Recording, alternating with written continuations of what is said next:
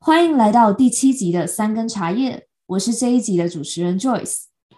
我是美哥，我是艾伦。每一年其实到这个时间点，就是几家欢乐几家愁，今年也不例外，出现了一些蛮值得深入讨论的关于学测和大考的文章和新闻，特别像是呃声量较高的台大讨论一 percent 级距。和选兴趣还是看含金量，志愿该怎么填的一些话题讨论。大家好，今天除了我之外，都是学测时申请上学校的，所以想要请美哥跟艾伦分享一下当初学测从考完到成绩出炉的一段心路历程，像是包含自己考完之后的感受啊，或者是受到周边同侪家人、亲戚或老师的影响。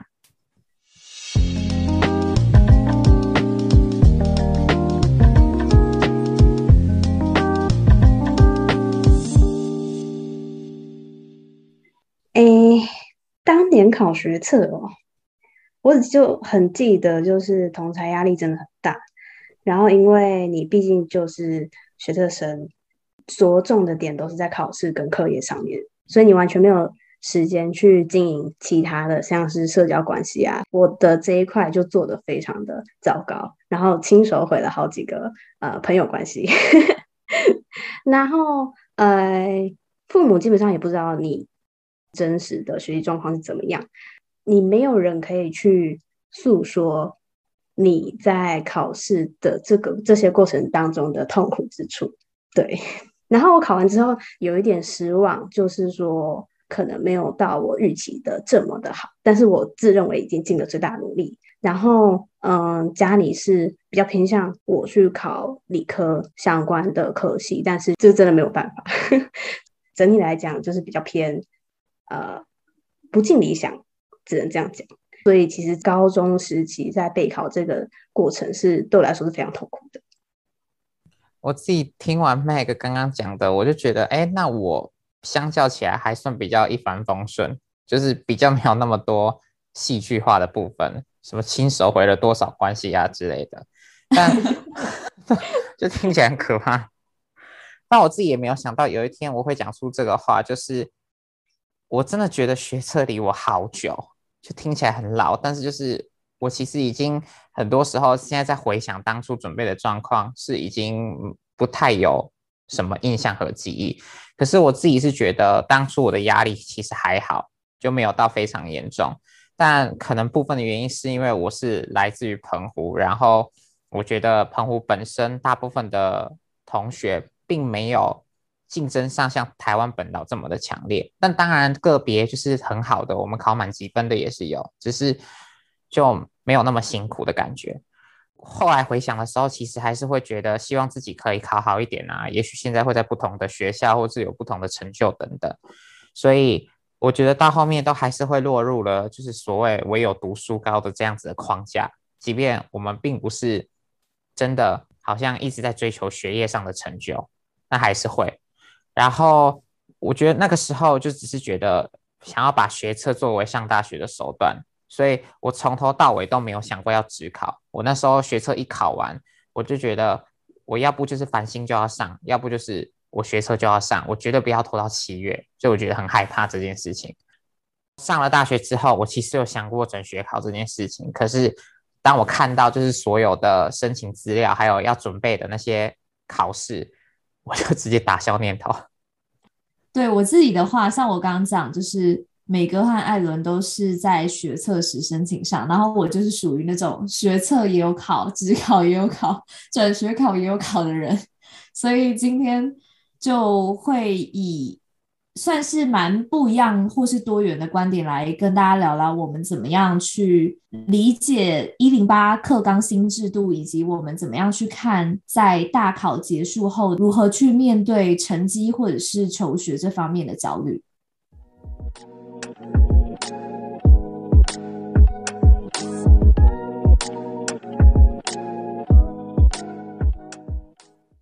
呃，那这届作为首届一零八课纲高中生，也是经历了两年多制作学习历程档案。那也因为现在有强制在高中的时期必须要制作这样东西，然后为了因应大考的一些制度，学校和高中的教育的体制或是课程的安排也都有在做一些调整。那其实，在一零八课纲当中呢，因为需要去提早制作学习历程档案，且这是必要的，所以也会让初衷是为了让学生更早的去准备自己想要选上的大学类群，或者是一些科技大学的类群。那我自己在知道他们的。就是这些制度上的改变之后，我其实比较好奇的是，学校高中的环境是否有建造起来，就是建造一个适合高中生去了解自己兴趣类群的一个环境。因为我回忆我们自己大概也是四五年前在高中时的状态，顶多像是周五的社团时间，其他时间大部分都还是以主科或者是你自己选的。二类、三类、一类的主要的排课比例为主。我觉得就是制作学习历程档案这件事情，我还算蛮认同的。我是说，从某一个部分上面来讲，就是呃，我觉得比起我们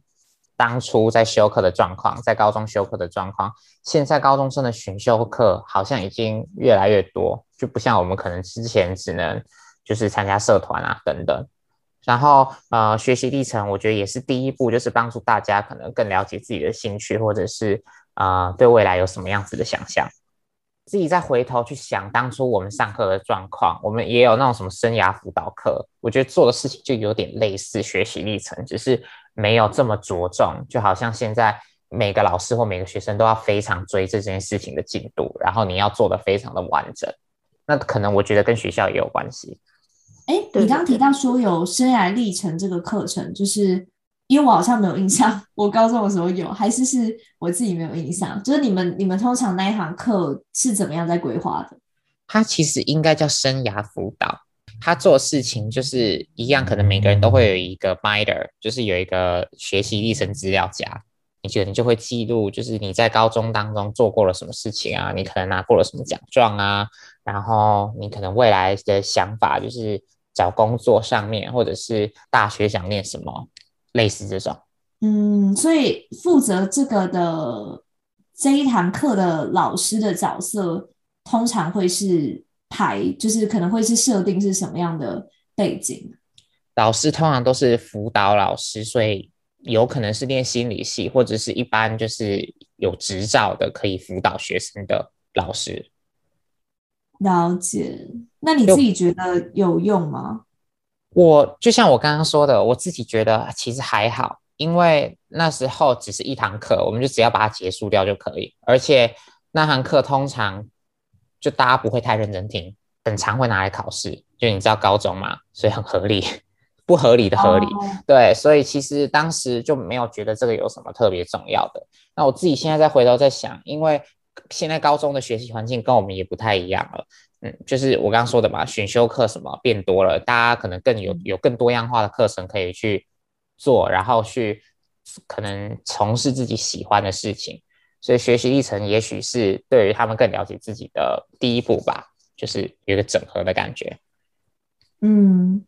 那我想要问一下，就是如果今天你们想象你们可能是。就是一零八课纲学生的家长，或者是就是教育现场的老师，对于这样子的改变会有什么样的想象跟看法？我的话，我应该会觉得超级莫名其妙的。怎么说？毕竟就现在课纲一直就是一直改来改去啊，然后你现在又要增加一个学习历程档案，要给老师们去负责。我觉得学不管是学生或老师都会很难去消化这件事情。然后就像刚刚你提出的疑虑，就是说。呃，现在高中的环境到底是不是有真的打造起我们可以撑得起来这样子的做法？我觉得是一个很好的问题，因为我以我当初的经验来看，我觉得你要保持好自己的课业表现之外，然后你还要去探索自己到底想要做什么，这件事情是非常困难的，因为你的生活就是一直被压在课业之下。然后我觉得你还要再探索自己未来志向，那个前提真的要消耗时间太多了。以我的观点来，以我立场来讲，总总觉得有点赶鸭子上架的感觉啦。过分要求的部分。对对对对，虽然我知道那个本意是好的，就是你提到的，就是说，呃，可以让他们提早去意识到说，哎，你要赶快去，呃，去了解你未来想要做什么这件事情，我觉得是好的。但是，就是整个大环境是否真的可以帮助到他们，这点我还是觉得很有疑虑。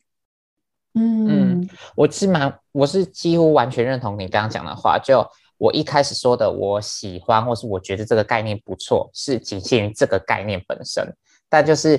现在现在的高中环境，是不是已经达到做这件事情是合理的，那是另外一回事。而且我光就是想到当时我们在准备学测的备审啊，或是面试就已经压力大到不行，是啊，那就是更难想象现在的高中生，如果他已经有原本的课业，而且并没有减少。那他的额外功课就是这些学习历程等等又那么的多，会有多可怕？因为我自己也有追踪一些可能老师的社群啊，或者是呃，我之前看到关于学习历程的相关新闻底下的留言，其实大部分真的都是蛮负面的，就可以想象大家做这个东西做得有多痛苦，然后是不是已经对学习历程这个东西有概念，然后已经上手了？我就觉得其实还蛮有疑虑的。呃，就像我刚刚讲的，学习档案也许是可以尽早培养个人记录自己成长的习惯，但是对于需要同时了解课务和行政已经很繁忙的老师来说，是很吃力的事。因为我就有看过一些可能高中老师在 po 文抱怨这件事情，还有学生要如何分配他们的时间来做这件事，所以我自己会觉得，任何新的或是看起来好像很好的政策，他们都需要一个不错的配套。然后可能就要去想说，我们在要求学生有额外的学习历程记录的同时，原本的课程压力是不是应该要有相对应的调动？是，其实现在就是在讨论说，不光是老师，连家长介入的角色或时间就又在更多，因为原本可能会担心小孩的成绩或者是面试顺不顺利，那现在因为这个学习历程是必要的，所以。就会导致从高一的时候就需要期待小孩在学校去累积经历之外，家长也会努力的在学校之外的机会去帮小孩做争取。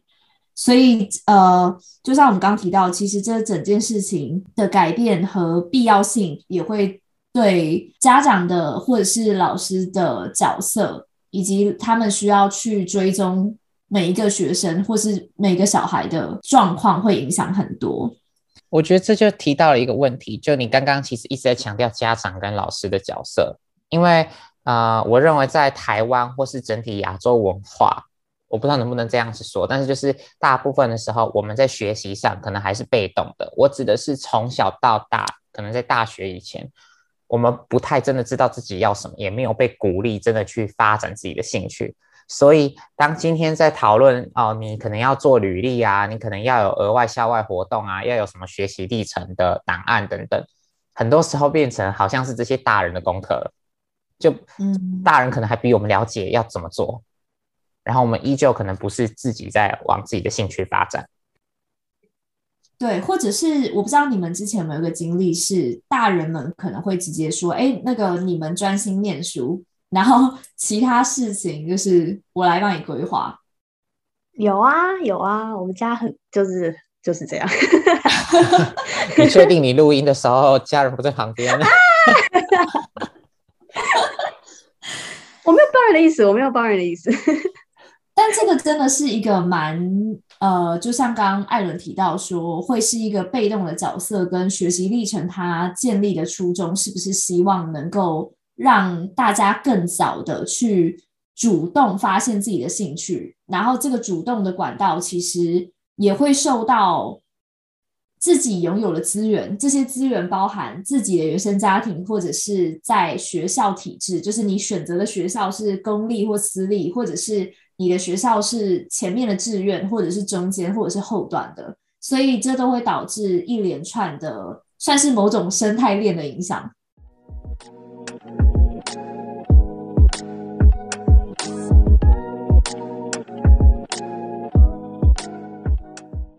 那除了我们看到说这一类型在讨论新课纲以及学生怎么应对的话题当中，我们也有看到有一些著名杂志或者是出版社的文章会提到选校和选系以及大学与职涯最后的直接关联。例如像它的标题可能就会设定说，大学最好选一二三系，这是近几年。在职涯上面的薪资啊，或者是含金量怎么样还不错等等的这类型的标题，然后想要问一下，你们自己当初在思考选校和选系的这个问题的时候，呃，是怎么样去选择的？那又受到哪些人的影响？那这些人是有帮你更好的判断吗？还是他有一点让你飘忽不定，不太确定自己真的想要什么？我需要很诚实的说，就是我是以。我哪一科比较强，那我就选哪一种科系，跟很多人很像。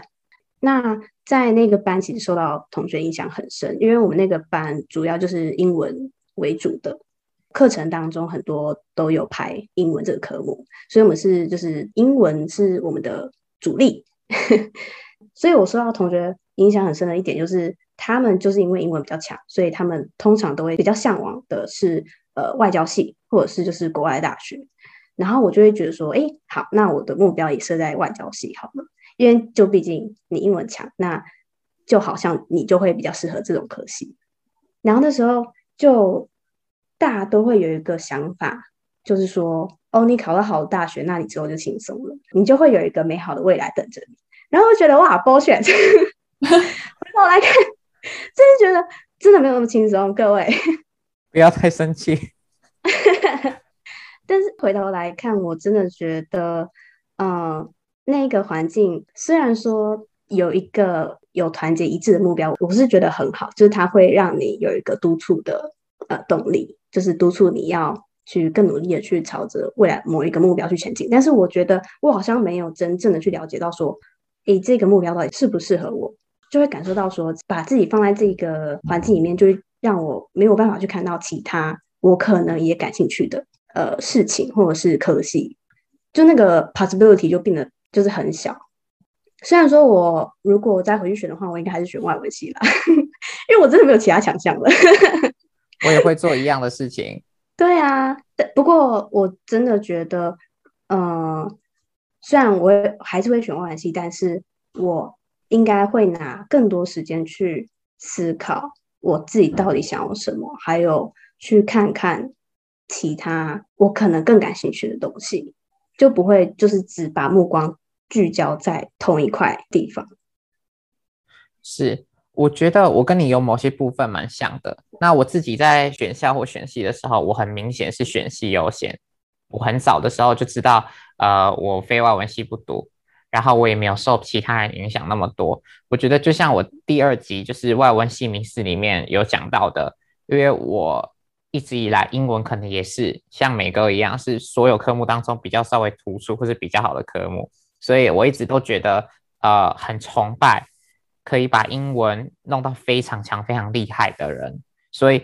英文变强一直是我认为最重要的事，在上大学之前。然后在职涯上面，也就是呃选系的时候，我们都会考量到未来可能会做什么嘛。我觉得这一点我还蛮幸运的，是因为。我家人当中本来就已经就是有念文组的，然后我的家人也没有给我太多的经济压力，会让我觉得好像我一定要念一个有非常明显硬实力，一毕业就可以找到工作的那种科系，所以他们对于我想要选什么系，并没有太多的指教。当时在考虑职涯的时候，我自己是有去查外文系的出路，然后我们学校就是当时我念的高中。也有办一个活动，就是请学长姐回来母校聊聊每个系的出路，然后你就可能有点像是那种就是就业博览会，只是它变成是大学博览会，你就去跟每个学长姐聊。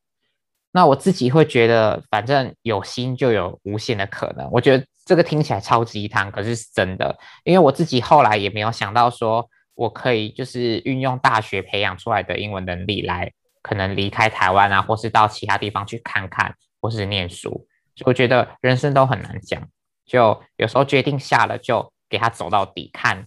最后会怎么样。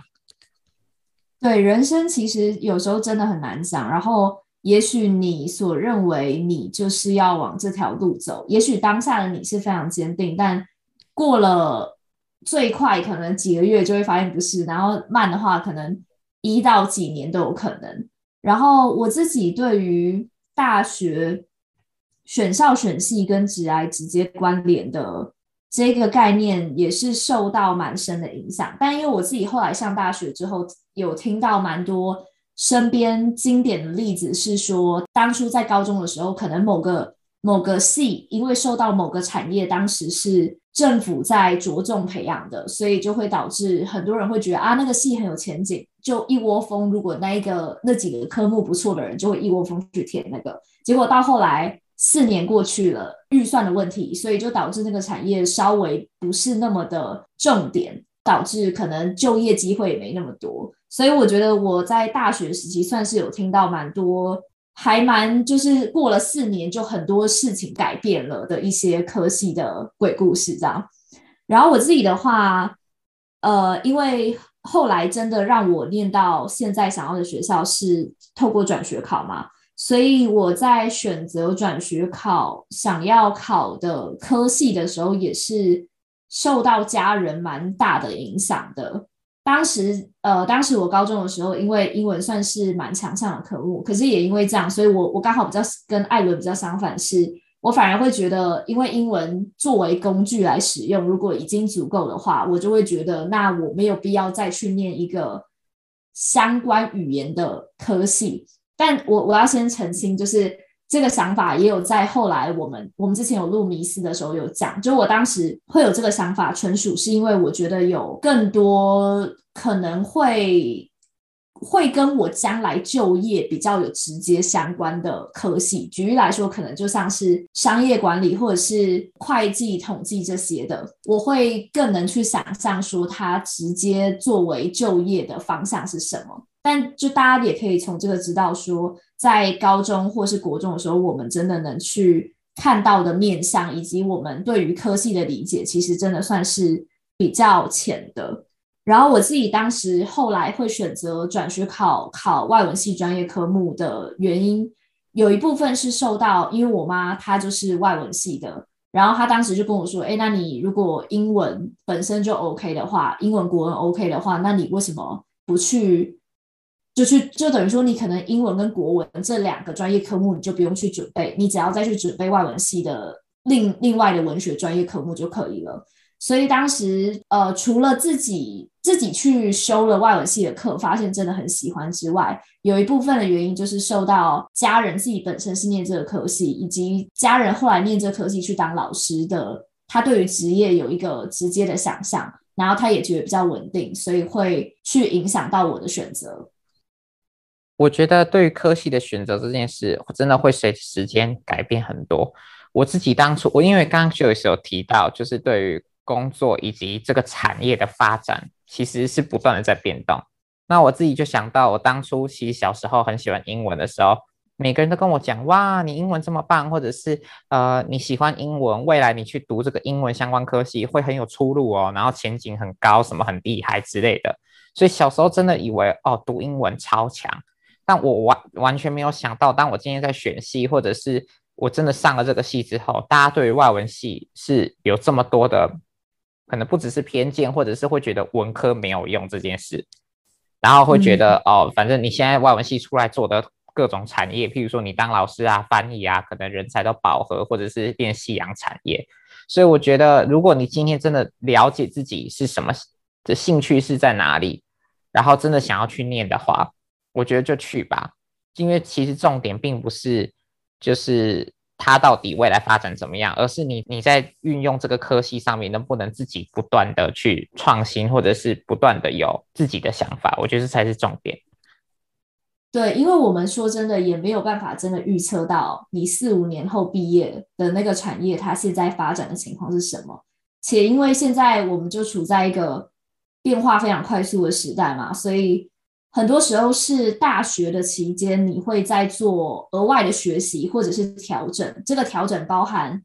选修更多的科系，或者是你想要直接转系，甚至你希望去不同的学校，因为你想要直接转另外一个很不一样的领域。那我觉得更多时候，就像艾伦刚刚讲的，其实兴趣这件事情为什么重要，是因为你会带有比较像是你并没有后悔，或者是你并没有任何觉得不甘心的角度，再去做自己的选择，或者是为自己的选择负责。当然，我觉得在国高中时期讲到说如何为自己的选择负责，某程度有些人会觉得太早。但我觉得这算是一个蛮好的机会去训练，因为我自己回想到我那时候准备转学考的时候，呃，比较像是因为我没有任何的 backup，所以会有非常非常多的压力在那边。那但是那那些压力跟那些就是准备的辛酸，因为只有一个人嘛，然后很多人可能一开学的时候都会说，哦，我们都要准备转学考，准备到后来就只剩下一个人这样，但。当时就是会有非常多觉得，如果这个没考成功，那就人生就完蛋了，因为家人也在看，然后可能身边知道你要转学考的人也在看你的毅力等等的，所以他会有非常多旁人的眼光。但我个人回想那段时间，至少在我自己去修了外文系的课，我发现，哎，其实外文系并非真的像我原本想象的那么浅的时候。我就对于自己的选择其实是非常敢于承担的。那我觉得这这个承担的状态跟心态也会让你在后续真的在面对到别人的质疑，或者是面对到你可能不那么顺利，或是没有考到你原先最想要的那个学校或是那个选择的时候，你的心态上的调整会是比较舒适的，因为你并不会觉得我都是为了谁谁谁负责，或者是我都是为了谁谁谁才去做什么。而是我自己得承担起我选择这个之后的好坏。